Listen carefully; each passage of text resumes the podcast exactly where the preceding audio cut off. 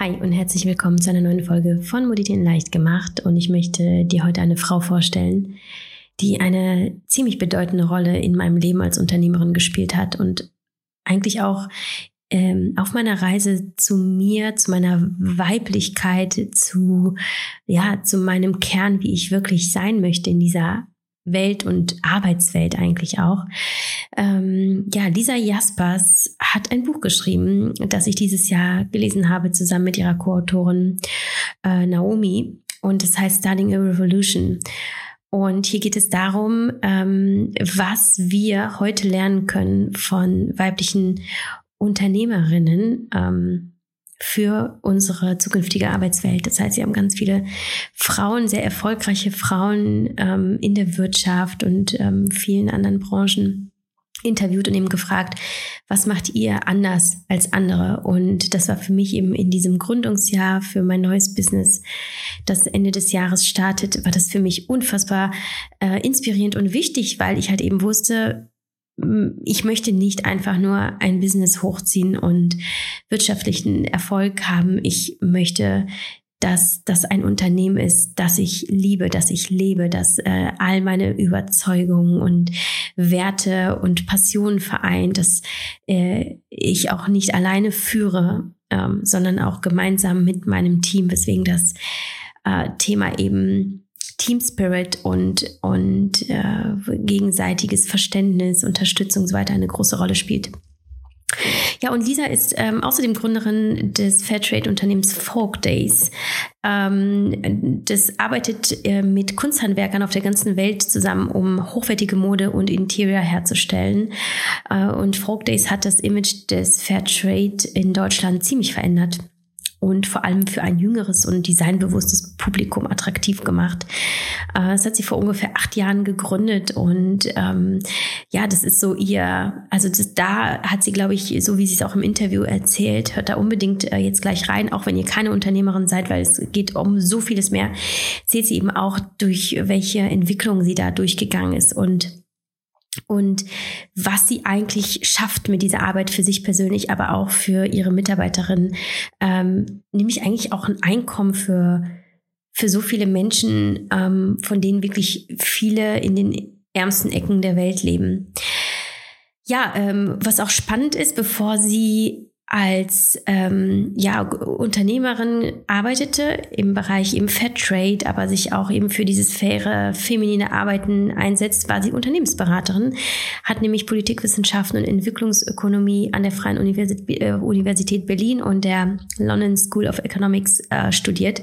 Das heißt, ursprünglich einen ziemlich äh, ja, klaren, strengeren, ähm, konventionellen Weg eingeschlagen und dann gab es halt eben diesen Wandel. Zudem ist sie auch Mutter von zwei Kindern. Sie lebt in Berlin und ist einfach, ja, auch irgendwie eine, eine Erscheinung, so wie sie, ähm, wie ich sie erlebt habe in dem Interview, ähm, wo so viel Gefühl, so viel ähm, Intuition und so, so viel Klarheit auch irgendwie herrscht, obwohl sie sagt, sie ist noch nicht da, wo sie sein möchte, aber sie befindet sich auf einem guten Weg. Und von diesem Weg hat sie mir eben erzählt im, im Interview und ich glaube, dass insbesondere die Frauen, die hier zuhören, danach mit einem sehr befreienden Gefühl rausgehen und merken, dass da noch so viel Arbeit vor uns liegt, aber dass es eine Arbeit ist, die, äh, die es sich auch wirklich lohnt anzugehen. Ja, also ich habe dieses Interview sehr geliebt und ich bin sehr, sehr stolz und happy darüber, dass ich Lisa Jaspers jetzt in, in diesem Interview hatte.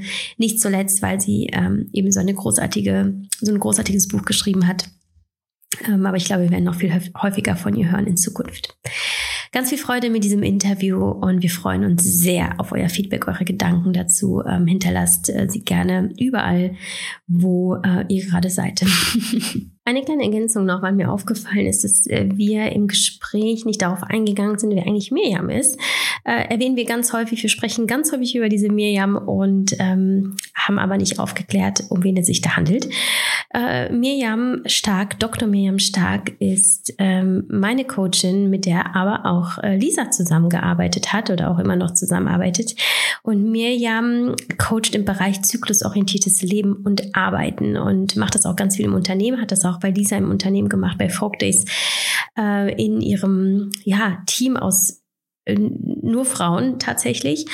Und auch Lisa wird auch im Interview erzählen, wie sehr das auch geholfen hat. Und auch für mich hat das ja einen absoluten life-changing Charakter äh, gehabt und ähm, aktuell ist Dr. Miriam Stark in Babypause und äh, ich freue mich jetzt schon, wenn sie wieder da ist, weil es für mich eine der größten ähm, und wichtigsten Erfahrungen war in, in meinem Leben, genau mit einer Frau zusammenzuarbeiten, die mir aufzeigt, wie wichtig es ist, sich äh, mit seiner eigenen Weiblichkeit, mit den wirklich, mit den Bedürfnissen, mit vielleicht auch unseren äh, Rollen und Bildern, die wir, die wir so leben in unserem Leben, die vielleicht auch aufgetragen wurden, auseinanderzusetzen und uns trauen einfach äh, das auszuleben, was in uns schlummert.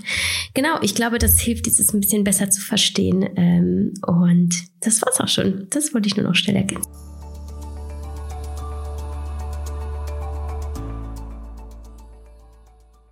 Sponsor der heutigen Folge ist wieder Deep Nature Project und ich möchte jetzt ein bisschen daran anknüpfen, wo ich letztes Mal stehen geblieben bin bei der letzten Folge.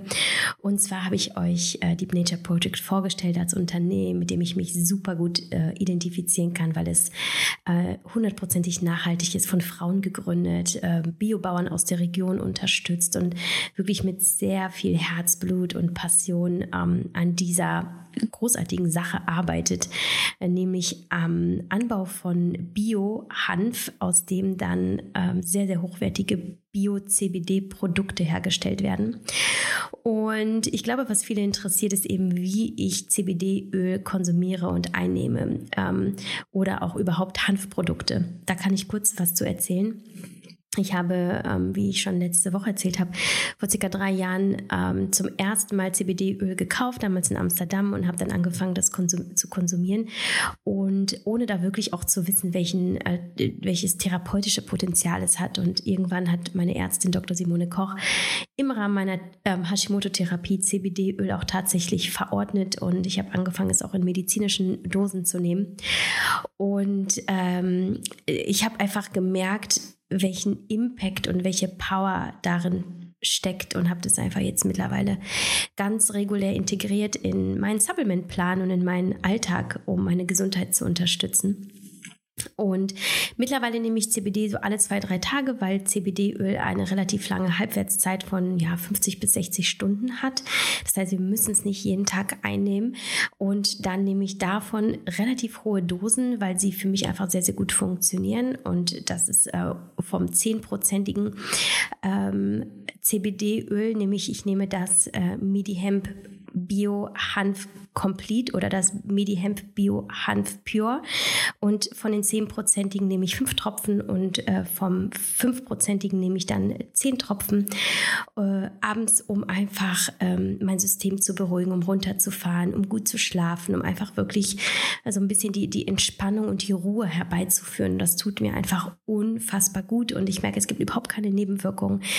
Ähm, sind auch wirklich keine bekannt. Also auch ihr könnt da wirklich mit den Dosen experimentieren und schauen, was euch einfach gut tut. Am besten fangt ihr mit der Dosis an, die ähm, empfohlen wird auf der Packungsbeilage. Und wenn ihr da noch keine äh, Wirkung merkt und merkt, dass zum Beispiel da, da passiert eigentlich gar nichts, könnt ihr euch steigern und auch wirklich mal schauen, ähm, ja, wo müsst ihr eigentlich hin? Es ist ein komplett natürliches, cleanes, äh, sehr hochwertiges, reines Produkt, ähm, dem ihr wirklich voll vertrauen könnt. Und wenn ich es euch empfehle, könnt ihr auch mir vertrauen, dass ich da keinen Quatsch erzählen würde. Schaut gerne in die Highlights bei mir auf dem Instagram-Account. Da habe ich mich dem Thema CBD sehr eindringlich gewidmet und ähm, viele eurer Fragen beantwortet. Und wenn ihr in die Show Notes schaut, bekommt ihr auch nochmal alle Infos zusammengefasst und einen Rabattcode äh, solltet ihr bei Deep Nature Project bestellen wollen.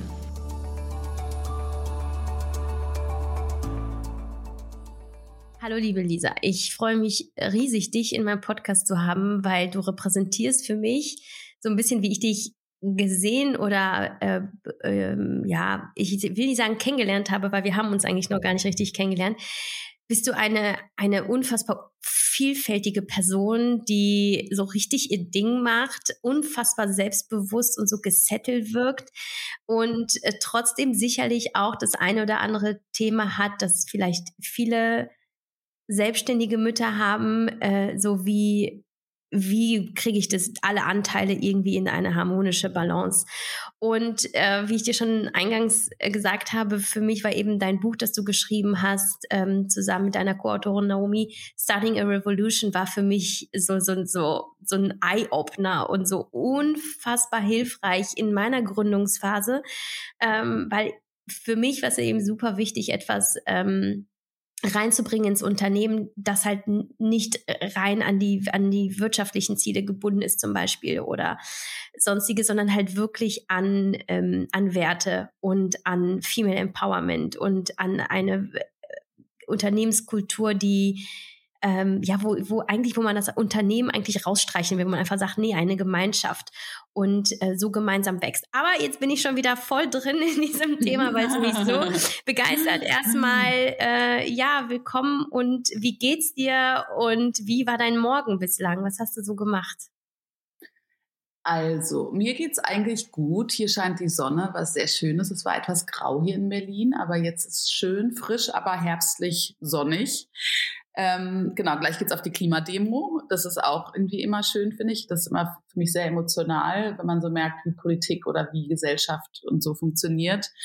Ähm, und ich habe heute Morgen schon, ich hatte heute Kinderdienst. Das heißt, ich hatte heute Morgen die Freude und Pflicht, äh, meine beiden Kinder ähm, zu, abzufrühstücken, anzuziehen und in die Kita und Zähne zu putzen und in die Kita zu bringen, was ähm, aktuell sehr entspannt ist. Es gab schwierigere Zeiten, aber gerade klappt das sehr gut. Genau, ich habe gar nicht äh, erwähnt, dass du ja Kinder hast, äh, beziehungsweise schon, dass du Mutter bist, aber du hast eben zwei Kinder, die sind beide noch im äh, Kindergartenalter. Ähm, hast du jemals nicht gearbeitet, seitdem du Kinder hast? Also wenn Miriam mithört, hoffe ich, ich hoffe das nicht, dass Miriam mithört. Ähm, also sagen wir es mal so, ich, also ich habe einen Sohn, der ist vier und eine Tochter, die ist zwei. Und als mein Sohn Eli geboren wurde, habe ich mir sozusagen ähm, das so organisiert, dass ich drei Monate hätte komplett aussetzen können. Also es war nicht so, also ich habe alle Sachen, die ich gemacht habe, on hold gemacht. Und ähm, genau, das war so der Plan. Ich habe aber dann relativ schnell gemerkt, dass mir so ein bisschen die Decke auf den Kopf gefallen ist. Und ehrlich gesagt war auch so der ganze Start ein bisschen holperig mit Eli, weil wir mussten ins Krankenhaus, sie hatte eine Neugeboreneninfektion und so. Also es war irgendwie nicht so schön und entspannt. Das heißt, ich hatte jetzt nicht so diesen smoothen ins Wochenbett rutschen, sondern es war einfach ziemlich dramatisch alles und ziemlich anstrengend. Und dann war ich auf einmal mit so einem kleinen Ding zu Hause alleine. Mein Mann ist dann immer wieder zur Arbeit gegangen und, ähm, und war irgendwas zwischen überfordert und gelangweilt. Oder so kann ich es vielleicht beschreiben und ähm, habe dann einfach angefangen, sehr viel mit Eli rumzulaufen. Bin ehrlich gesagt auch auf dem Büro vorbeigelaufen, aber auch zu meinen Eltern, habe irgendwelche Leute getroffen. Und so sind die ersten drei Monate dann eigentlich auch nicht wirklich klassisch irgendwie also die ersten Wochen nicht klassisch Wochenbett, aber auch die ersten drei Monate nicht klassisch so, ich bleibe jetzt zu Hause und kümmere mich irgendwie ums Kind. Und ich hatte schon sehr früh mit meinem Mann äh, mich darauf geeinigt, auch bevor ich schwanger wurde, das war mir super wichtig, um schwanger zu werden, dass wir uns die ganze Geschichte teilen. Das heißt, für mich war klar, nach Monat drei heißt es 50-50. Und dann, genau, haben wir auch angefangen, das sehr konsequent zu machen. Ich habe dann Eli immer mittags abgeliefert und er hatte den dann nachmittags. Und genau, das war ähm, cool. Und ich muss ganz ehrlich sagen, auch wenn ich jetzt, und bei Nola muss ich sagen, meiner Tochter habe ich sehr schnell wieder gearbeitet. Ähm, da ist auch alles mit der Geburt sehr gut gelaufen, weswegen ich am gleichen Tag noch wieder zu Hause war. Und da war es so, dass ich einfach so, ich würde jetzt nicht sagen viel, aber so eine E-Mail oder zwei am Tag oder auch mal drei ähm, habe ich relativ schnell wieder gemacht, vielleicht noch eine Woche oder zwei. Ähm, und fand das aber auch einigermaßen entspannt. Ähm, genau. Und ich muss auch ganz ehrlich sagen, ich finde immer noch diese Kombination aus beidem das Allertollste. Also die Kombination von Arbeiten und mit Kindern zusammen sein und nicht crazy arbeiten, also jetzt nicht irgendwie acht Stunden arbeiten und dann noch irgendwie Kinder, sondern eher so irgendwas zwischen fünf und sechs Stunden am Tag und dann irgendwie entspannt auch Kinderzeit zu haben. Das ist so, merke ich jetzt gerade, versuche ich gerade so ein bisschen rauszufinden, was so das perfekte, die perfekte Balance für mich ist, aber das merke ich, dass das irgendwie für mich sich ganz gut anfühlt. War das denn jetzt schon immer so? Also es ist interessant, dass du sagst, ich glaube, viele haben das Mindset, so Gründung, Selbstständigkeit, Unternehmen, da, da kommst du ja nicht, da kommst du ja nicht unter acht Stunden raus und am Wochenende auch. Also wer erfolgreich sein muss, richtig viel arbeiten. Jetzt sitzt du da und sagst, ist doch total cool, aber nicht so viel und trotzdem machst du das alles, was du machst. Da sprechen wir auch gleich nochmal drüber für alle, die dich nicht kennen. Gab es denn mal eine Phase, wo du auch dachtest, du musst richtig viel arbeiten und hast auch richtig viel gearbeitet? War es bevor die Kinder waren oder wie bist du dahin gekommen, dass du jetzt sagst, nö, also fünf Stunden sind okay? Also es ist auch nicht so, dass ich wirklich ernsthaft sagen kann, dass ich jeden Tag nur fünf Stunden arbeite, aber das ist mein Ziel. Ich habe immer viel zu viel gearbeitet und ich glaube auch, dass ich auf jeden Fall, das habe ich gestern im Büro gesagt, ich bin da angekommen, meinte so Leute, ich glaube, ich bin arbeitssüchtig und alle so, News. so. Alle, alle waren so, okay, wussten wir irgendwie schon. Und ich war so, ey, warum hat mir das keiner gesagt? Weil ich gestern wieder so einen Tag hatte, wo ich gemerkt habe, ich war, ich habe super viel telefoniert und habe super viel gesprochen und ge überlegt und gedacht und so. Und dann habe ich zwischendurch immer mehr irgendwie Pausen eingebaut, weil ich merke, das muss ich machen. Also ich kann, ich krieg das nicht mehr, ich krieg das einfach auch nicht mehr auf die Kette. Also ich kann nicht mehr acht Stunden, neun Stunden, zehn Stunden arbeiten und Kinder, ne? Weil ich meine, jeder, der Kinder hat, weiß, du bist halt auch nonstop eingespannt. Das ist ja nicht so, dass du nach Hause gehst, wenn du irgendwie keine Kinder hast und die dann sagen so, ja Mama, chill erstmal und wir spielen. Also manchmal klappt das gut. Also gestern Abend habe ich einfach hier eine Stunde gelesen und die haben sich miteinander beschäftigt, aber manchmal klappt es natürlich auch gar nicht. Ähm, ich, ich weiß, dass ich das brauche. Ich weiß, dass ich eigentlich es schaffen muss, in meiner Arbeitszeit mindestens zwei Stunden am Tag zu chillen schaffe das nicht immer. Und manchmal merke ich, dass es mir sehr, sehr schwer fällt, weil ich dann, ähm, weil ich einfach auch so viele super geile Menschen in meinem Arbeitsumfeld habe und an so vielen coolen Themen arbeite. Und das ist natürlich, es gibt mir auch so viel Erfüllung, aber es ist trotzdem Arbeit und deshalb ist es halt auch anstrengend. Es ist nicht auf der Couch liegen und lesen. Und das muss ich immer wieder mir auch sozusagen bewusst machen. Und von daher, auf, um deine Frage zu beantworten, ich habe immer, ich bin immer bei meine Grenzen gegangen aber ich glaube nicht, dass ich deshalb alles geschafft habe, was ich geschafft habe, sondern ich glaube, dass Gutes aus einem Moment der Entspannung und einem Moment der Stärke und einem Moment der, des Ausgleichs entsteht und dass ich auch sehr viel Energie verschwendet habe in meinem Leben, im Arbeitsumfeld, weil ich einfach diesen krassen inneren Druck hatte und die ganze Zeit gemacht, gemacht, gemacht habe. Und jetzt merke ich halt, wie schlau das manchmal ist, mit den richtigen Leuten zu sprechen, wenn ich irgendwie eine Idee habe und die dann mir auch manchmal sagen so, ey Lisa, cool, aber mach das mal nicht so, mach das mal nicht sofort oder guck mal, wann das wirklich strategisch Sinn macht oder ne und und auch zu gucken und das war auch ein Problem, was ich sehr lange hatte, dass ich immer, dass ich so eine Vorstellung von Arbeit hatte, die war halt so am Computer sitzen und arbeiten und nachdenken und Excel-Tabellen machen und was auch immer. Und wo ich eigentlich aber richtig gut drin bin, ist Leute treffen, vernetzen, ne? Verbindungen herstellen. Ich würde sowas sagen wie vernetztes Denken. Das ist das, wo ich richtig gut drin bin. Und das habe ich immer nicht als Arbeit gezählt und nicht als Arbeit gewertschätzt. Und dann habe ich mich immer gewundert, warum ich am Ende des Tages äh, das Gefühl hatte, nichts geschafft zu haben, obwohl ich halt den ganzen Tag total viel gemacht habe. Und ich glaube, da geht es auch bei mir ganz stark darum, nochmal zu redefinieren oder umzudefinieren, was ist eigentlich Arbeit. Und am Ende an den Punkt zu kommen, Arbeit ist dann, wenn ich wirklich produktiv bin. Und das kann sich sehr schön anfühlen und kann super, super gut zu mir passen. Und trotzdem ist es was anderes, auf der Couch zu Dingen zu lesen oder Leute zu treffen und mit denen nachzudenken und Kollaborationen zu spinnen und sich zu überlegen, wie die Welt aussehen sollte. Und da bin ich mittlerweile, also es ist ein langer Prozess für mich, aber da bin ich mittlerweile auch einfach besser drin geworden. Das ist so interessant. Ich glaube, das ist aber auch ein Prozess, so wie ich das beobachte in mir und im, in meinem Umfeld, dass ich glaube, wenn du so die ersten Schritte machst, so in der Selbstständigkeit und im Unternehmen, dass du vielleicht aufbaust, dass du natürlich erstmal davon ausgehst, äh, richtig kloppen zu müssen und dass diese Entspannung eigentlich mit der Zeit eintritt, vielleicht auch mit dem, mit dem Wachstum durch, äh, durch das Team, das du vergrößerst und so die, die Projekte, die Herausforderungen, die du dann doch bewältigt hast und dann am Ende merkst, okay, das nur zielorientiert zu sein, bringt halt nichts. Also das Prozessorientiert ist im Grunde genommen das wahre Erfüllende. Und ich weiß nicht, ob es dir genauso geht. Ich kann das, ich gehe so in Resonanz mit dir, wenn du sagst, zu verstehen, dass auch zum Beispiel nur das Networking auch Arbeit ist. Ich sehe das mittlerweile sogar so, dass selbst nur ein Buch lesen auf der Couch für mich ebenfalls ein Teil dieser Arbeit ist, weil es weil es Kreativität fördert, weil es halt meine Leistung steigert und so weiter. Aber das erstmal zu verstehen.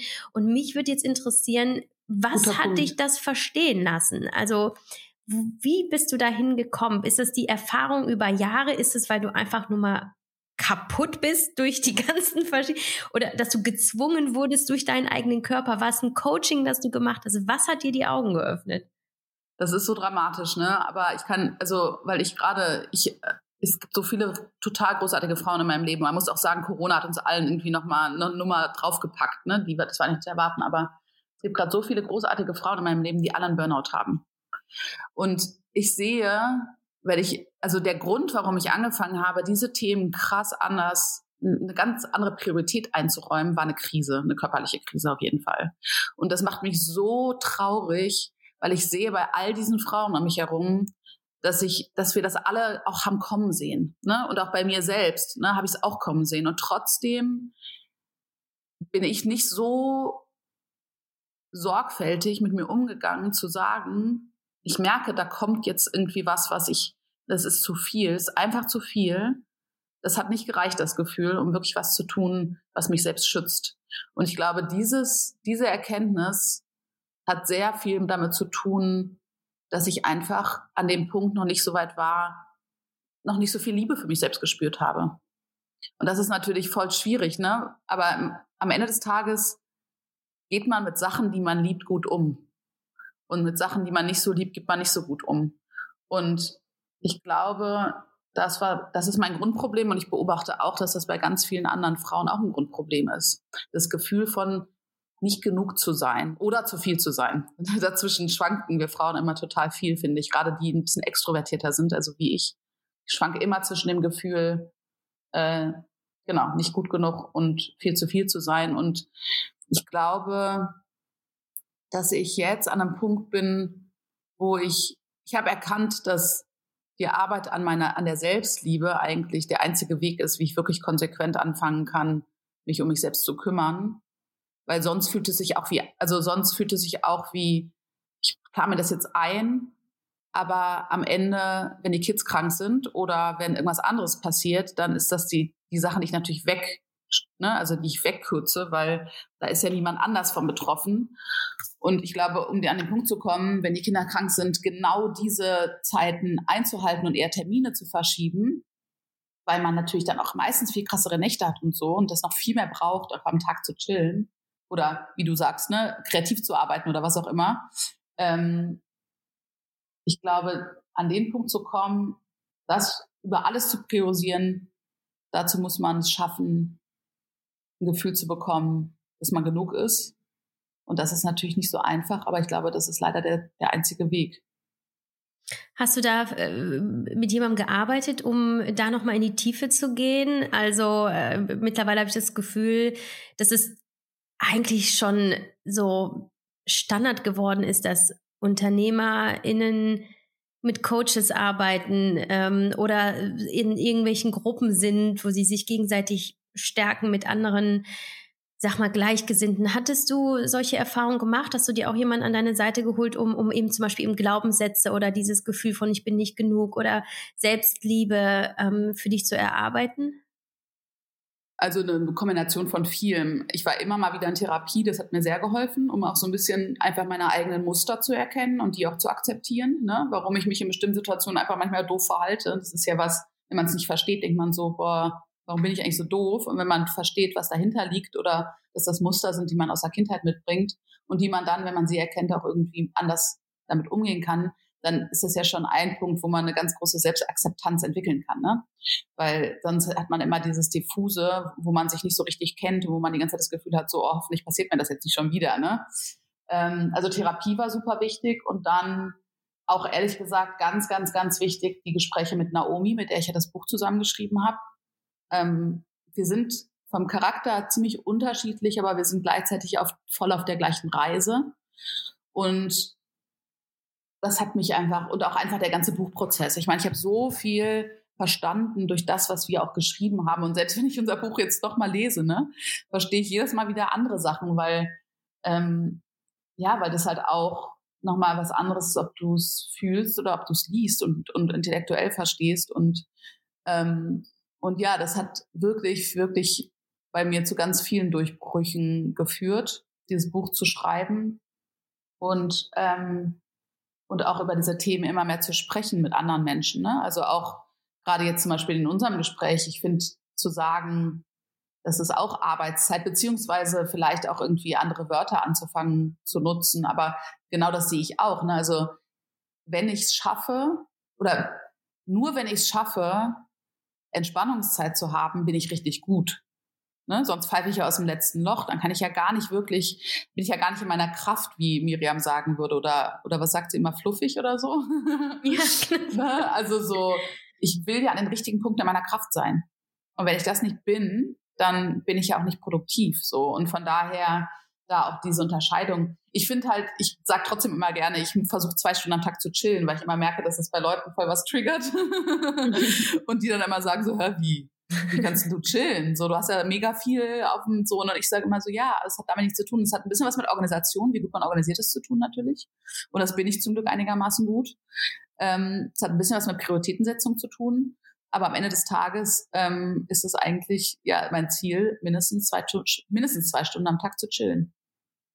Während Wie, der Arbeitszeit.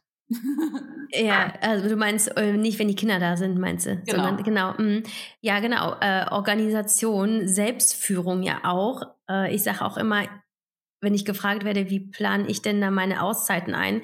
Ich trage sie einfach als To-Do in meinen Kalender ein. Das ist so für mich, das wird nicht diskutiert, das steht nicht zur Debatte, ob das gestrichen ist, wie jeder andere Termin auch.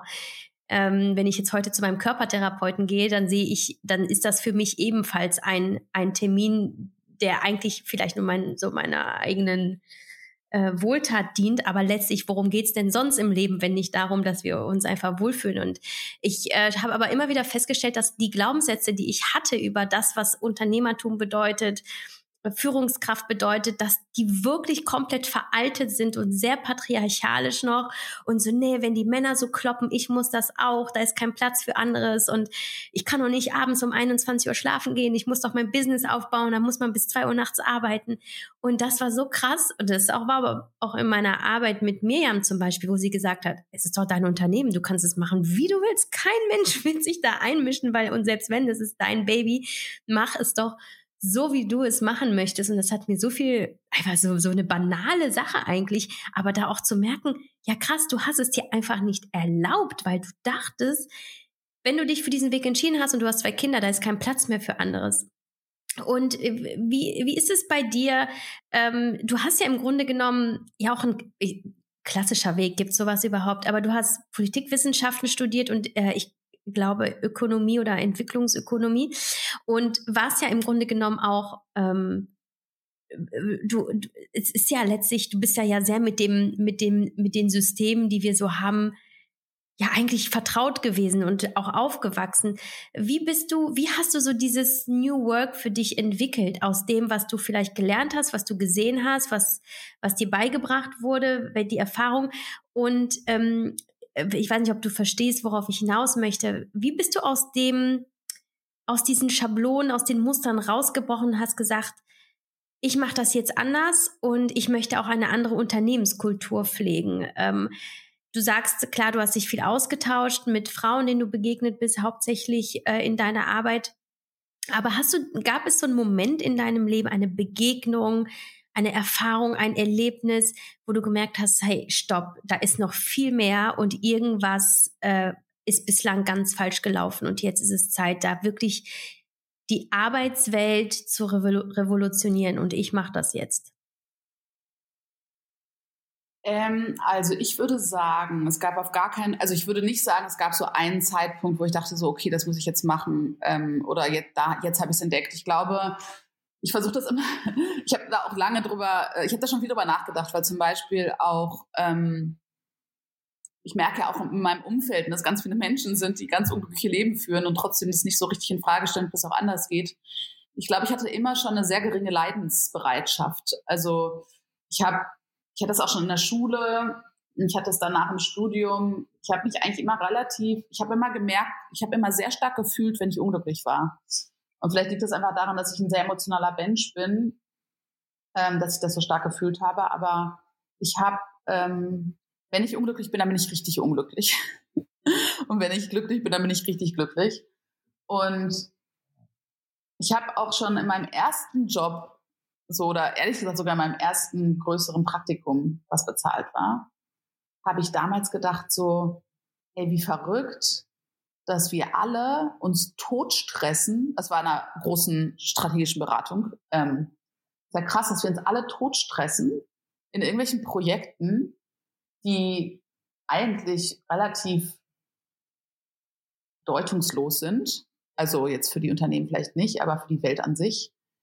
Ähm, und irgendwie natürlich gut bezahlt, aber auch nicht für den Stress, den man hatte, nicht gut bezahlt. Und am Ende führt es alles nur dazu, dass man irgendwelche Dudes, die eh schon mega reich sind, noch reicher macht. und man quält sich jeden Tag. Und das war so eine Erkenntnis, die ich sehr, sehr früh hatte. Und die hat dann dazu geführt, dass ich ähm, auch zu Oxfam gegangen bin, einer NGO, weil ich dachte so, okay, dann will ich wenigstens ganz klar wissen, auf welcher Seite ich stehe und für wen ich es mache, also für wen ich mich sozusagen quäle.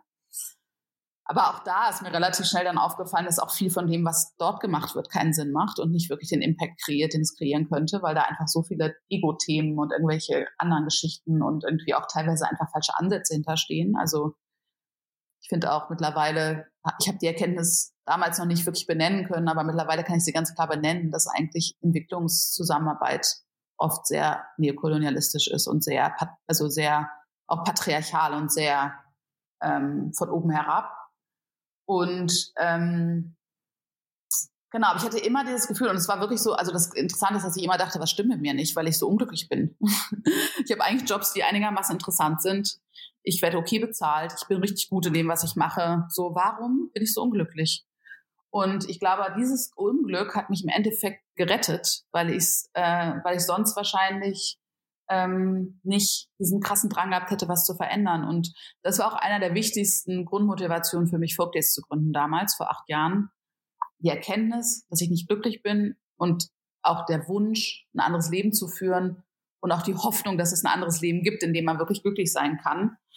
Und ich weiß nicht, ich rede ja oft über diese Themen und immer noch erscheint es mir wahnsinnig zu sehen, wie viele Menschen einfach unglücklich in den eigenen Job sind und trotzdem irgendwie nicht sich selbst zugestehen können, dass es ein anderes Leben gibt, in dem sie erfüllter sind. Und natürlich ist es eine Privilegienfrage, würde ich gar nicht, würde ich gar nicht ab. Also, ne, das, das stimmt natürlich, dass nicht jeder sich immer seinen Job aussuchen kann. Und klar, wenn du an einer Kasse im Supermarkt arbeitest, ist die Frage, was du für einen anderen Job machen kannst, ähm, begrenzt.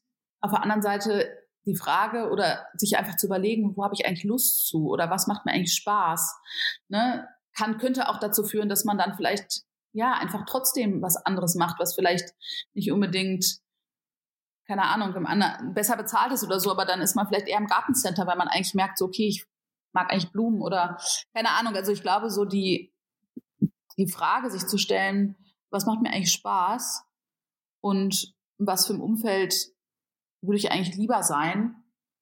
Ich glaube, das ist eine Frage, die sich viele Menschen nicht stellen. Und ich glaube, die müssen wir uns stellen. Und ich glaube sogar nicht nur, die sie sich nicht stellen, sondern sie trauen sich gar nicht, die, da diese Fantasie, die sie vielleicht hätten, auch wirklich als real anzusehen. Ne? So dieses Großdenken und Weiterdenken als das, was halt ist. Also ich glaube, viele Leute haben einfach Angst vor der Größe eigentlich, die, die möglich wäre.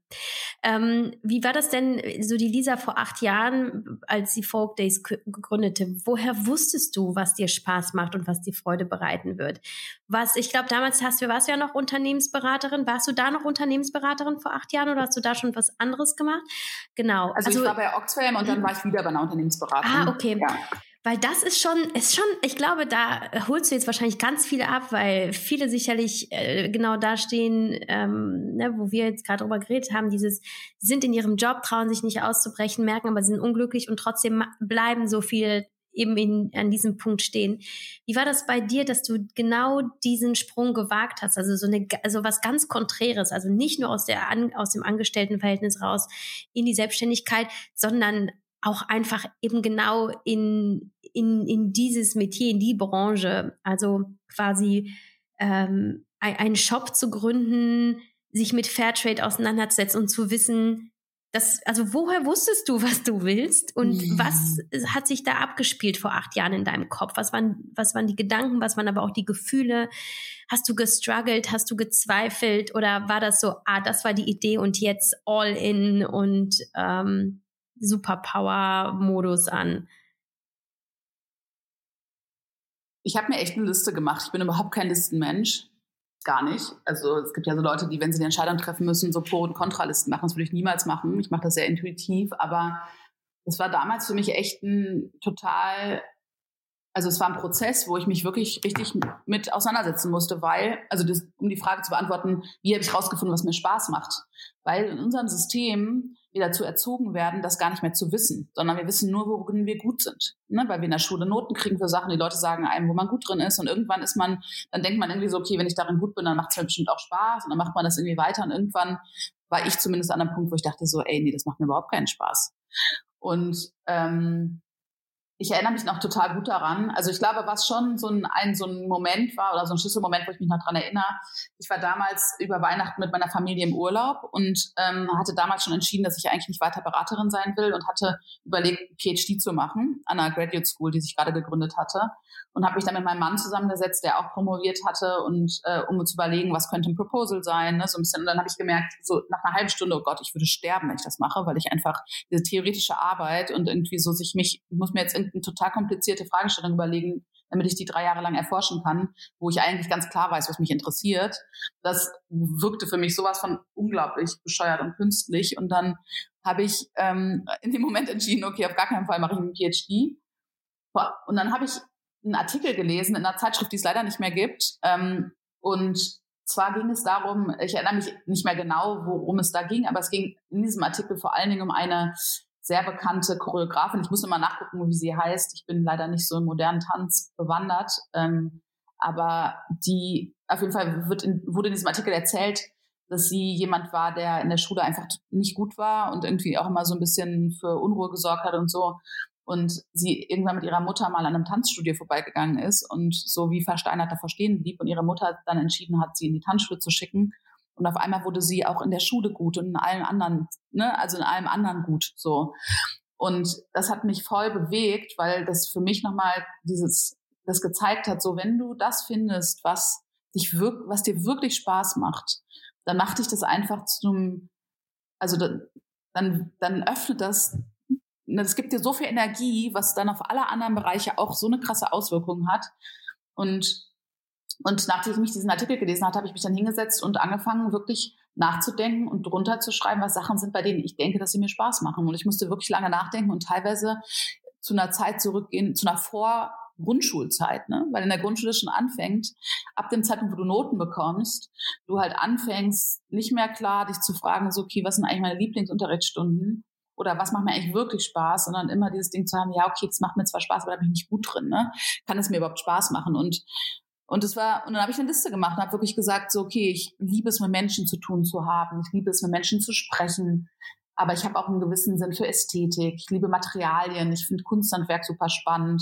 Ich hatte nach dem Abitur habe ich für ein Jahr in Mexiko gelebt und habe ich ganz viel mich mit Kunsthandwerk beschäftigt und und ich bin ein sehr politischer Mensch. Ne? Ich bin eigentlich jemand, der ähm, sehr starken Antrieb sieht darin, ähm, was verändern zu wollen und, und gleichzeitig aber auch so ein bisschen dieses Thema so, okay, wie, wie kann man es schaffen, nachhaltige Produkte für eine jüngere, designaffine Zielgruppe attraktiv zu machen? Und irgendwie ist dann in diesem Urlaub so eine Business-Idee entstanden, auch irgendwie ein bisschen mit im Diskurs mit meiner Familie und dann war für mich klar, so, okay, geil. Und dann habe ich einen Businessplan geschrieben und dann hat sich das noch ein bisschen verändert, aber so der Kern war der gleiche. Und das war so gut, weil ich habe natürlich schon in den letzten acht Jahren, wir haben super viele harte Zeiten gehabt und wir haben auch, ich habe auch super viel immer wieder auch irgendwie an mir selbst gezweifelt. Aber ich habe keine Sekunde daran gezweifelt, dass Vogt jetzt nicht großartig ist und dass es nicht der Ort ist, wo ich sein will. Ich habe kein einziges Mal mich gefragt, hätte ich das nicht machen sollen. So, ähm, und das ist wirklich so viel wert. Und da sehe ich auch bei anderen, die äh, auch dann vielleicht irgendwie irgendwas machen, weil es irgendwie einfach und, und direkt ist und weil es irgendwie aus ihrer bisherigen Karriere am meisten Sinn macht und die dann aber trotzdem immer wieder an den Punkt kommen, wo sie sich fragen, befüllt mich das eigentlich? Will ich das eigentlich machen? Und dieses Gefühl habe ich halt noch nie gehabt, weil ich einfach so krass daran glaube, was wir machen und so ein Riesenpotenzial für Veränderung in dem sehe, was wir machen. Ähm, von daher lohnt sich das auf jeden Fall.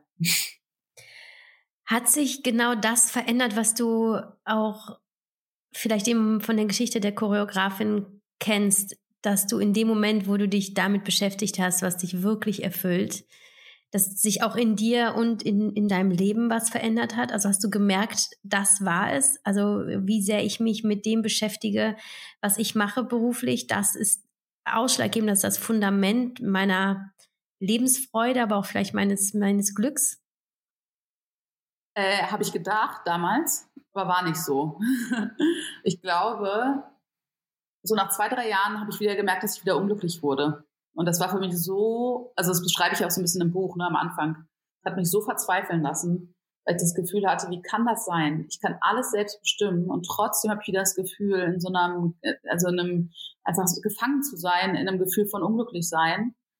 Und dann gab es damals eine Situation oder einen Konflikt bei mir im Unternehmen und äh, das ist sehr eskaliert und dann habe ich im Endeffekt angefangen, so ein Prozess mit meinen Mitarbeiterinnen zu starten, wo ich mir sehr viel Feedback geholt habe und zum ersten Mal wirklich gemerkt habe, dass ich eigentlich es nicht geschafft hatte, eine andere Art von Unternehmen aufzubauen oder eine andere Art von Kultur, natürlich irgendwie schon irgendwie, aber dass dieser Druck oder, oder dass im Endeffekt ich zu einer Chefin geworden war, äh, wie ich sie nie hätte haben wollen. Und das, ich war keine schlimme Chefin, ne? Ich war trotzdem natürlich immer nett und so weiter, aber ich habe einfach die gleichen Fehler gemacht, die ich bei meinen eigenen Chefinnen und Chefs beobachtet hatte. Ich war nicht wertschätzend, ich habe nicht vertraut, ich war voll Micromanaging. Ich hatte immer, ich habe immer das Gefühl gehabt, dass ich alles besser weiß. Ich konnte nicht Kontrolle abgeben ähm, und so weiter und so fort. Und ich hatte es nicht geschafft, obwohl ich die Möglichkeit hatte.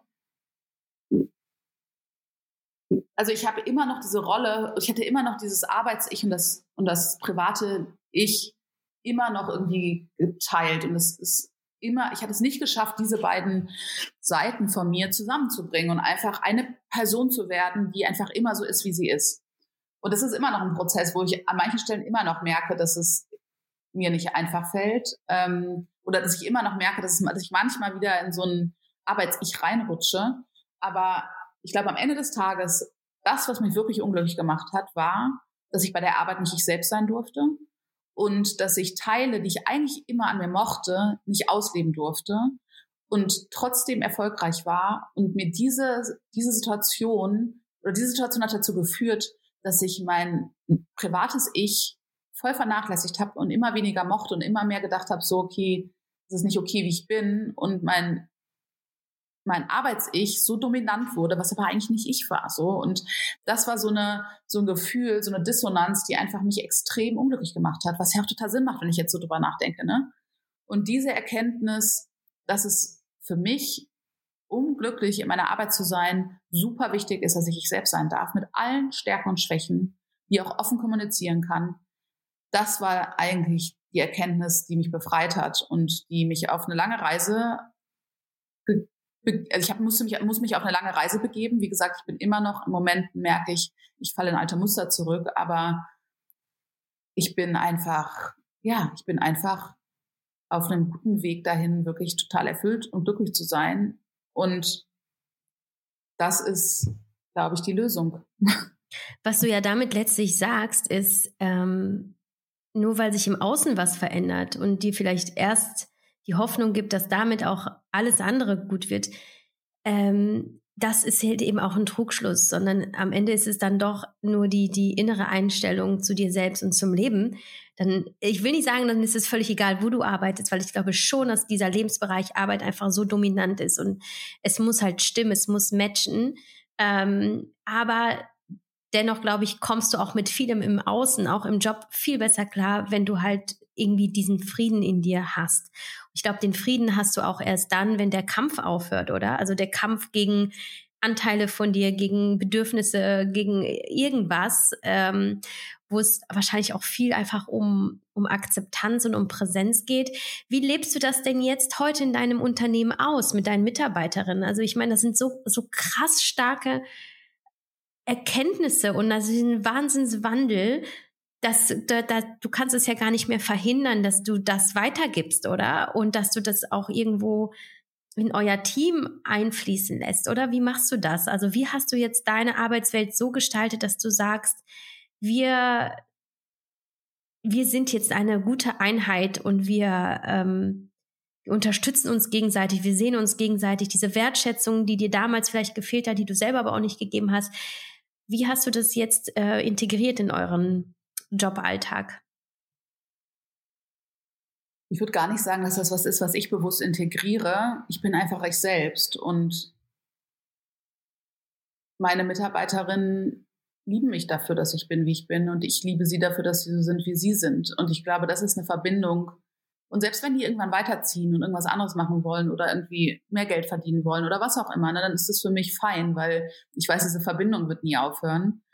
Oder vielleicht dann weniger werden, wenn wir uns nicht jeden Tag sehen. Aber ähm, ich habe mittlerweile gesunde Beziehungen in meinem Job. Ich habe Beziehungen zu Menschen, die ich mag. Und das, sind, das ist auch eines der wichtigsten Kriterien immer gewesen, dass ich Menschen um mich habe, die ich mag und die auch anders sind als ich. Ganz wichtig, weil ich will ja nicht nur mit Leuten zusammen sein, die genau die gleichen Fähigkeiten haben wie ich. Und ich muss jetzt gerade besonders an eine, ein ähm, Teammitglied von mir denken, die ist ein bisschen anders als die meisten von uns. Die ist ein bisschen strukturierter und ein bisschen so, ne, also so ähm, ist einfach ein bisschen anders. Und die hat so eine krass wichtige Rolle bei uns. Ich muss ihr das auch öfter sagen, dass sie einfach, ich weiß, dass es manchmal nicht einfach mit uns ist, weil sie so ein bisschen, ne, aber auch sie liebe ich dafür sehr, dass sie so ist, wie sie ist und ähm, und dass sie mich auch oft bremst und dass sie sagt so, ey, dieser denk einfach nochmal drüber nach, ob das wirklich der richtige Weg ist, ne? Und und ja, also ich glaube, wenn man sich mit allen Stärken und Schwächen selbst mit zur Arbeit bringt, dann ist es auch so, dass das andere Menschen dazu inspiriert, das auch zu tun. Und ich habe zusätzlich auch noch einen großen Vorteil, dass ich ein relativ junges Team habe. Das heißt, meine Mitarbeiterinnen sind vom System noch nicht so krass versaut. Das heißt, die kommen eigentlich mehr oder weniger aus dem Studium und kommen dann zu mir und ich sag ihnen halt oder sie, sie sehen halt, dass ich einfach ähm, so bin, wie ich bin und dann sind sie auch so, wie sie sind und die kommen gar nicht, glaube ich, auf die Idee, wie das sein könnte, wenn sie in einem anderen Unternehmen arbeiten würden, weil sie das gar nicht kennen. Und das ist für mich sehr schön und auch sehr, da kann ich auch super viel von denen lernen. Ne? Also die haben noch ein viel natürlicheres Gefühl dafür, wo ihre Grenzen sind.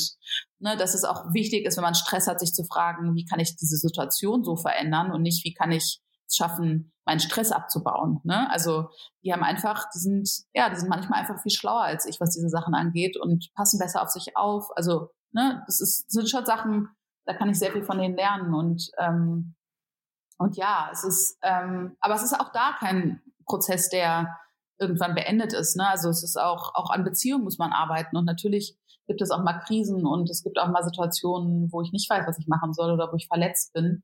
Aber diese Situationen werden immer weniger, weil ich, weil dieses Vertrauensverhältnis da ist. Und auch wenn es mal eine Situation gibt, die schwierig ist, nie, glaube ich, so ein bisschen das Gefühl entsteht, dass ein fundamentales Problem da ist. Und immer dann einfach nur ein Problem da ist, was man lösen kann. Und die fundamentale ähm, Verbindung wird halt dadurch nicht beschädigt. So. Und ich glaube, dieses, es braucht ein bisschen Zeit, aber ich glaube, dieses Vertrauen haben wir mittlerweile alle im Team zueinander und ähm, und das macht uns einfach sehr macht uns super stark.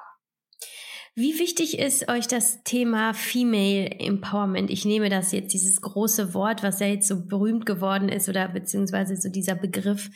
Ähm, wie präsent ist es? Wie lebt ihr das? Thema Weiblichkeit, Thema ähm, körperliche Bedürfnisse, Zyklus ähm, ähm, oder auch einfach so die, die, das, was halt so lange vielleicht im Verborgenen blieb oder auch zurückgehalten wurde, weil eben die Männer so stark sind in dieser, in der Wirtschaft und so, ähm, oder überhaupt, also wie, wie wenig Unternehmerinnen wir einfach noch haben in Deutschland. Also wie, wie positionierst du dich als Frau und was glaubst du, wie wichtig ist diese Weiblichkeit für dich als Führungskraft, ähm, aber auch vielleicht als Chance für deine Mitarbeiterinnen?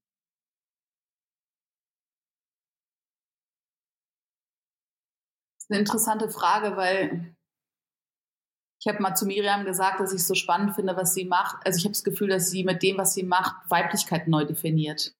Ne? Und ich glaube, das müsste ich auch machen, um wirklich zu sagen, weil meine, mein Bild von Weiblichkeit einfach oft eins ist, was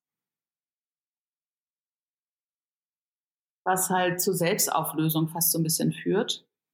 Ne, also man tut alles für alle anderen, aber man vergisst sich selbst und man darf auch nicht irgendwie Genau, also das heißt, wenn man sozusagen geheilte Weiblichkeit, also so, ne, Weiblichkeit, die ein Stück weit vom Patriarchat unberührt ist, und das ist vielleicht sogar bei uns ein bisschen der Fall, weil ich habe zwar einen männlichen Mitgründer, aber der ist operativ nicht involviert und wir sind ein rein weibliches Team.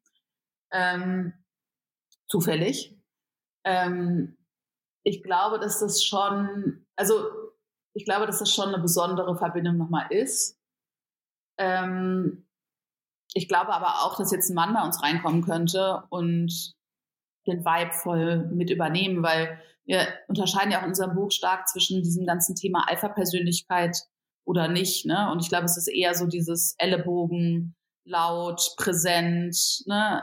irgendwie ehrgeizig, Scheuklappen runter, Art von Arbeiten, die ich als eher männlich sehen würde und ähm, dazu vielleicht so ein bisschen Gegenpol sehe und auch großes Potenzial von Frauen zu lernen.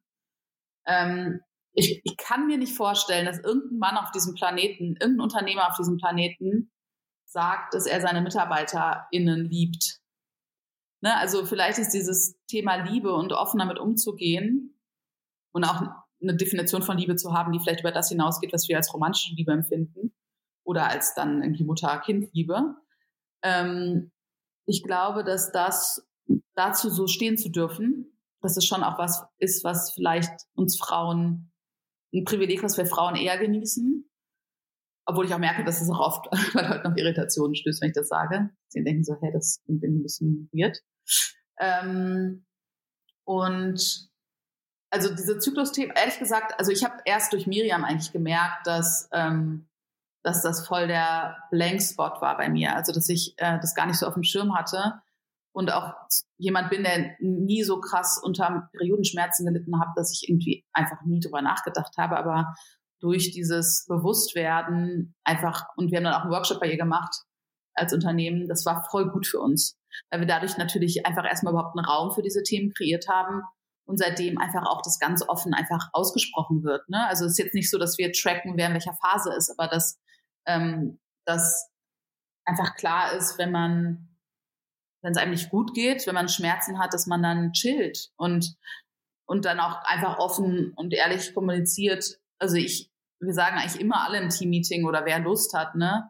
So, ich, ne, ich habe gerade meine Tage und ich habe gerade bin am zweiten oder dritten Tag und ich merke gerade so, das und das bräuchte ich und wenn wundert euch nicht wenn so also das ist schon irgendwie was was viel was einfach Platz einnehmen darf und wo einfach auch ein tiefes Verständnis ähm, im Team ist. Und das hat uns auch nochmal, glaube ich, würde ich sagen, auf einer persönlichen Ebene viel näher gebracht, weil das eine Komponente ist, die lange halt keinen Platz bei Flugdays hatte und jetzt schon. Und genau, also von daher würde ich schon sagen, aber es hat auch viel damit zu tun, ne, wenn du dich um dich selbst kümmerst und wenn du dich um andere kümmerst, dass es natürlich dann auch ein Thema sein darf und sollte. Und egal, ob du jetzt müde bist oder das Gefühl hast, ne, auch sich nochmal hinlegen zu wollen. Auch eine Sache, die ich von Miriam gelernt habe, diese, sich die Frage zu stellen, wenn ich müde bin, kann ich nicht jetzt auch einfach schlafen oder muss ich mir einen dritten Kaffee reinstellen? Ähm, dem Müdigkeitsgefühl auf den Grund zu gehen und nicht immer zu überlegen, wie kann man es schaffen, das irgendwie so wegzudrücken. Also ich glaube, so die körperlichen Bedürfnisse und, und den Raum dafür zu haben, das, das hat schon viel mit, mit diesen, mit den Zyklusthemen und dem zyklischen Arbeiten zu tun gehabt. Ähm, auch wenn ich jetzt sagen würde, es geht nicht nur um Zyklus, sondern um viele andere Dinge, aber ja, das würde ich schon sagen, ist schon sehr speziell. Aber ich könnte mir zum Beispiel auch vorstellen, dass das auch eine viel größere Rolle in vielen männlich geführten Unternehmen sein könnte. Ich habe meinem Mann davon erzählt und der meinte so voll cool, will ich eigentlich auch mal in meinem Unternehmen machen. Ne? Also das fand er total sinnvoll und total richtig, dass man sich mit diesen Themen auch als männlicher Gründer beschäftigt und dann Raum schafft, auch für Männer und für Frauen einfach mehr Wissen anzu sich anzueignen und auch zu wissen, wie man damit umgeht. Hm. Ähm, bist du jemals mit, mit den, ähm, ja, so mit, mit der Wahrnehmung von dir konfrontiert, dass andere Menschen sagen, oh Lisa, ich finde es einfach so krass mutig, was du machst. Also kriegst du häufig gesagt, dass du mutig bist. Und was ist das, was du denkst, wenn du an Mut denkst? Siehst du dich auch so? Glaubst du, dass Mut für dich eine große Rolle gespielt hat, dass, dass du mutig handelst. Ähm, glaubst du, dass Frauen, die gründen, per se mutig sind? Also welche welchen, also wie wichtig ist es, sich mutig in etwas hineinzustürzen, um wirklich was Großes zu schaffen? Ich meine, das Thema Gründung hängt für mich sehr stark mit Privilegien zusammen und ich glaube, dass auch sehr stark mit Umfeld. Ne? Also ich bin in einer Familie groß geworden, wo ich Gründungs GründerInnen Vorbilder hatte. Ähm, meine Eltern waren beide selbstständig, mein Bruder hat gegründet, ähm, auch viele Freunde in, meiner, in meinem Umfeld und ähm, von daher würde ich nicht sagen, dass die Gründung aus Mut entstanden ist. Ich glaube, viele von den Dingen, die ich in meinem Leben mache, entstehen aus einem Gefühl heraus, dass es gar nicht anders geht irgendwie. Ne? Also entstehen aus einem Gefühl heraus, dass ich was, dass ich, dass ich was verändern muss und manchmal auch aus einer tiefen Verzweiflung. Viele Dinge, die ich in den letzten zwei, drei Jahren angestoßen habe, haben indirekt was damit zu tun, dass Donald Trump gewählt wurde oder dass der Brexit kommt. Ne? Also es sind so Momente gewesen, wo ich kurz davor war, das, den Glauben an die Menschheit zu verlieren und dann aber zu denken, so, okay, ich kann nicht aufgeben, ich muss noch mehr machen, ich muss, ne, ich muss einfach auf anderen Ebenen mich einbringen und glaube, für mich ist wirklich auch aktiv zu sein und versuchen, die Welt mitzugestalten, ein Coping-Mechanismus. Ne? Also für mich gibt's glaube ich, nur das oder Depression und ähm, und ich glaube, da entscheide ich mich dann lieber für den Aktionismus. Ähm, und das entspricht auch meiner Persönlichkeit mehr. Und ich bin auch einfach jemand, der auch, glaube ich, aufgrund meiner Privilegien sehr optimistisch ähm, ist und auch humanistisch. Und aber ich würde jetzt nicht sagen, dass ich in irgendeiner Form mutiger bin als eine Frau, die sich vielleicht von aus einer schrecklichen Beziehung rausholt und trotzdem an der Supermarktkasse sitzt und irgendwie ne, sich dazu entscheidet, das vielleicht auch alleinerziehend ein Kind zu erziehen. Ich meine, das ist für mich eigentlich Mut, so oder auch ähm, ein Land zu verlassen, das deine Heimat ist, das du liebst, weil du deinen Kindern andere Chancen bieten willst. Ne? Das ist für mich Mut. Also ich glaube, für mich ist Mut etwas, was mich was kostet. Und alles, was ich gemacht habe bisher, hat mich nichts gekostet. Oh, das ist so spannend, dass du das sagst. Äh, dennoch äh, bin ich der festen Überzeugung, dass viele Frauen dich anschauen und denken, wahnsinnig mutig, wahnsinnig mutig. Also überhaupt die Stimme zu erheben für Themen, die einfach sehr kontrovers sind, in dem Sinne, weil sie, äh, weil sie, weil sie, weil sie weil die Meinungen dazu so weit auseinandergehen, weil man weiß, dass man auch definitiv mit Kritik konfrontiert wird. Ich glaube, viele empfinden das schon als mutig zu sagen, da steht einer ähm, einfach vor Kopf und führt ein Team und so und, und dann all in eben in dieses eine Thema und so. Ich glaube schon, dass viele dich als mutig betrachten, aber es ist doch immer interessant zu sehen, wie eben eine Gründerin wie du oder halt eine Unternehmerin wie du äh, darauf schaut. Und jetzt, ich glaube, Viele würden jetzt das, äh, im Gegenteil von Mut die Angst sehen. Ich bin mir nicht sicher, ob das so ist, aber welche Rolle spielt Angst in deinem Leben? Hast du Angst? Hattest du Angst? Und wie bist du mit ihr umgegangen?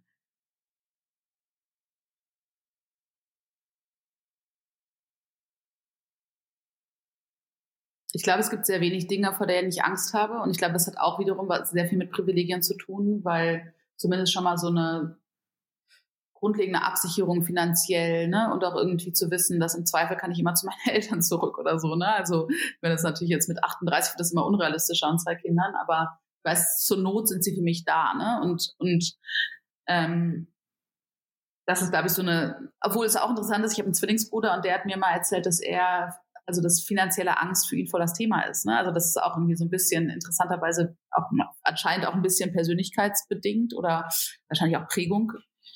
Ähm, ich habe vor sehr wenig Dingen Angst. Ich glaube, die einzige Angst, die ich hatte oder auch immer noch vielleicht manchmal habe, ist zu viel zu sein. Ähm, ich habe das immer noch, dass ich aus Situationen rausgehe, wo ich sehr outspoken bin und einfach meine Meinung kundtue und das auch manchmal auf eine Art, die auch sehr die anecken kann, so wie du es gerade beschrieben hast. Und danach habe ich oft das Gefühl, oh Gott, Lisa, warum musst du immer deinen Mund aufmachen? Du warst bestimmt zu viel. Und mittlerweile habe ich so eine, ein paar Freundinnen, die ich dann anrufe oder denen ich dann eine Sprachnachricht schicke und ihnen sage, so, ich habe gerade wieder so einen zu viel Moment, ich war zu viel Moment. Und auch Naomi vor allen Dingen, muss ich gerade dran denken, weil ich ähm, genau so eine Situation äh, letzte Woche hatte, wo ich ihr erzählt habe von einer Veranstaltung oder von zwei Tagen, wo ich jetzt geführt hatte. Danach habe ich einfach so ein bisschen ein schales Gefühl gehabt, weil ich dachte so, boah, bestimmt fanden die Leute, dass ich einfach zu dominant oder zu krass oder zu viel war. Und hat sie mir eine ganz lange Sprachnachricht danach geschickt, dass sie, dass es ihr immer total weh tut, wenn ich das sage, weil sie einfach das als so tolle Fähigkeit sieht und auch wie du beschreibst, auch als so mutig, dass ich immer meinen Mund aufmache, ne? wenn ich das Gefühl habe, da läuft gerade was in die falsche Richtung oder da fehlt eine wichtige Perspektive oder ein Argument. Und manchmal habe ich natürlich auch Unrecht. Ich meine, ich, ne, ich habe jetzt nicht die Weisheit mit Löffeln gefressen, manchmal vertue ich mich auch äh, womit ich immer noch manchmal nicht so gut klarkomme, wenn ich was sage, was nicht stimmt oder wo ich danach merke, so, ah ja, das stimmte nicht. Ähm, aber ja, also das Gefühl, zu viel zu sein und dafür abgestoßen zu werden, ne? Oder oder dafür nicht, also ne, das ist, glaube ich, schon eine Angst, die ich sehr doll spüre und mich manchmal frage, ob die irgendwann weggehen wird, weil ja, es ist echt, also, aber aber ich glaube, zumindest so Leute zu haben, die dann zu mir sagen, so Lisa, du bist nie zu viel. Du bist immer so, wie du bist, genau richtig.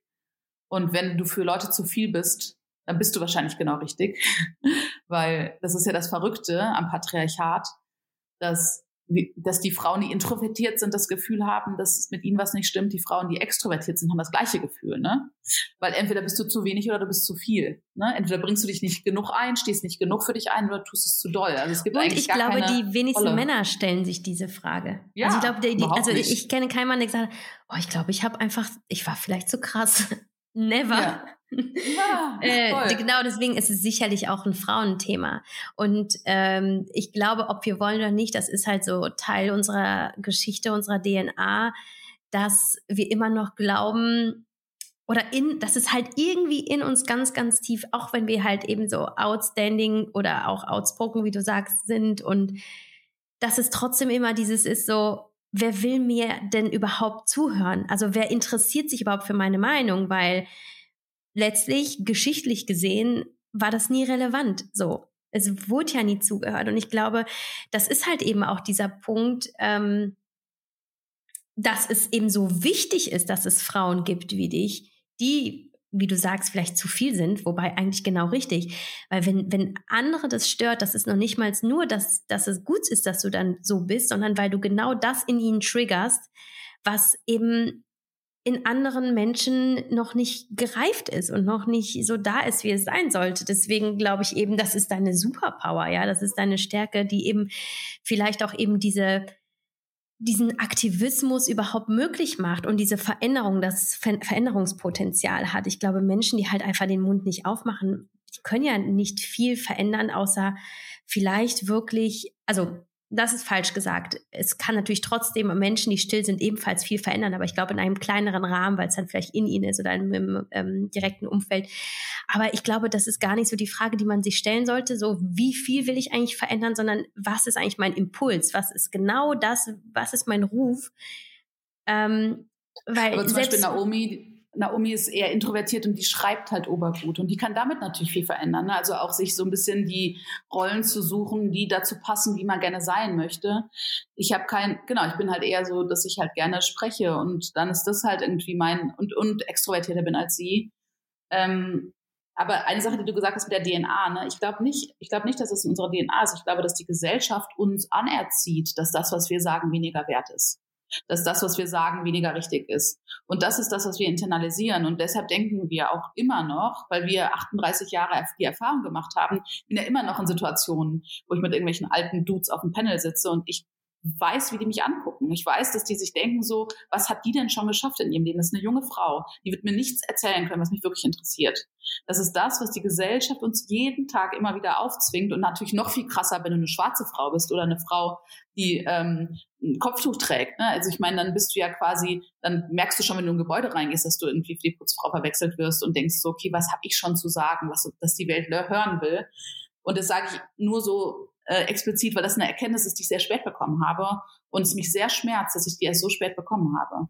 Diese Erkenntnis von, warum bin ich eigentlich nicht stolzer auf mich? Warum kann ich eigentlich nicht mehr zu mir stehen? Das ist halt, die Gesellschaft hat uns da kaputt gemacht. Und es ist jetzt unsere Aufgabe, uns da wieder zu heilen. Aber das ist nichts, was wir selbst verbockt haben oder was die Natur uns eingetrichtert hat, sondern es ist einfach ein System, in dem wir in super vielen kleinen Situationen im Alltag, im beruflichen halt anders behandelt werden und immer denken, es hat nichts mit unserem Geschlecht zu tun, sondern wir sind einfach weniger gut.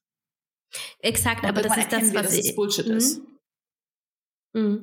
Also aber genau das, was ich mit dem DNA meine. DNA bedeutet ja auch, das, was du, was du mitbekommst als Frau über die Jahrhunderte der unserer, unserer westlichen Welt oder unserer globalen Welt, das geht ja auch in unsere Erfahrungen, in unsere Zellen, letztlich in unsere, in unsere Linie ein und die wird weiter vererbt.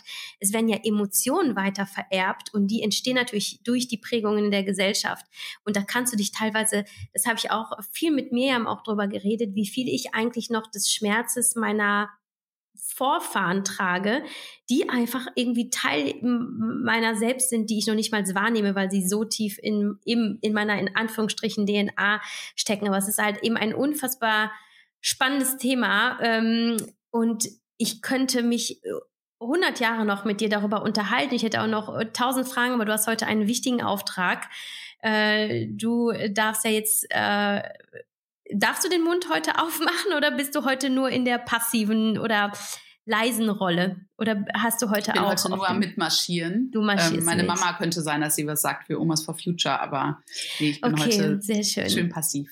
Äh, sag mir nur, Lisa, noch zum Abschluss, ähm, was ist für dich das, was du an eine Frau, die an einem Punkt im Leben steht, wo sie eben genau das spürt, so ich bin noch nicht ich selbst. Ich bin noch, ich lebe noch nicht das aus, was wirklich in mir schlummert. Und ich möchte eigentlich ausbrechen und ich traue mich irgendwie nicht. Oder ich weiß einfach noch nicht was. Gibt es da irgendwas aus deinem, aus deiner eigenen Erfahrung, ein Learning, wo du sagst, das war für mich so der absolute Game Changer und äh, ich kann jeder Frau nur empfehlen, da mal hinzuspüren sich Gleichgesinnte zu suchen, ne? egal ob im Internet oder wo auch immer, und einfach zu gucken, dass man sich mit so einer Art von Mindset einfach auch umgibt. Ne? Also ich meine, man kann viel von anderen Menschen über Social Media lernen und einfach auch irgendwie den eigenen Horizont erweitern. Also wirklich zu gucken, wo gibt es vielleicht auch Role Models, die einem dabei helfen können, die einem Mut geben, die auch sehr offen über vielleicht diese Zweifel auch sprechen Freundin im, in, ne, im eigenen Umfeld einfach offen zu äußern und auch sich zu trauen, einfach mal auszusprechen, dass man nicht glücklich ist in der Situation, in der man ist. Das kann schon sehr viel helfen, weil das halt einfach schon einen ganz wichtigen Prozess loslöst. Und ich glaube, dass dieses Aussprechen eigentlich immer der erste Schritt sein muss. Glaubst du denn, dass jede Frau, die das Potenzial in sich trägt, wirklich Freude zu spüren in ihrem Leben und in ihrer Arbeit? Glaubst du, jeder hat Fall. Freudenquellen, die er, sie vielleicht Jeder. noch nicht gefunden hat? Ja. Jeder Mensch. Also wir sind dazu geboren, um glücklich zu sein. Ich meine, sonst haben wir keine, sonst haben wir keine Funktion. Ne? Also außer wir glauben an Gott und denken, dass wir in den Himmel kommen. Und dann ist es natürlich nochmal ein anderes Thema. Aber wenn wir nicht sozusagen auf den Himmel hinarbeiten, was ist dann unsere Lebensberechtigung? Ne? Warum sind wir hier? Wir sind hier, um eine schöne, eine schöne Zeit zu haben. Wir sind hier, um äh, liebevolle Beziehungen zu leben. Wir sind hier, um einfach erfüllt zu sein. Und, und das ist das Einzige, was Sinn macht. So alles andere macht keinen Sinn. Es macht keinen Sinn, sich ein Leben lang zu quälen, dann zu sterben. Es macht keinen Sinn. Super schön. Lisa, es war wahnsinnig inspirierend. Also für mich persönlich sowieso, weil ich mich äh, sehr gut mit dir als eben Unternehmerin identifizieren kann. Es ist einfach schön zu sehen, du bist so viel weiter als ich.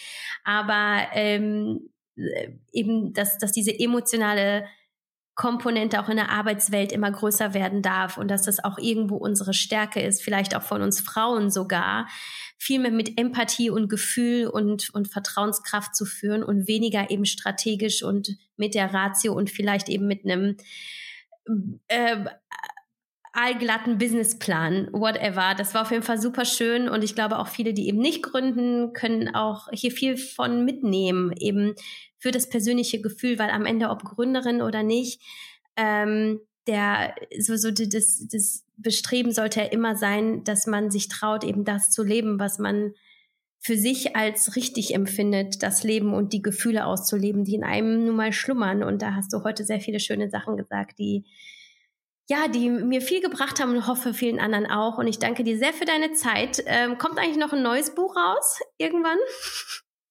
Aha.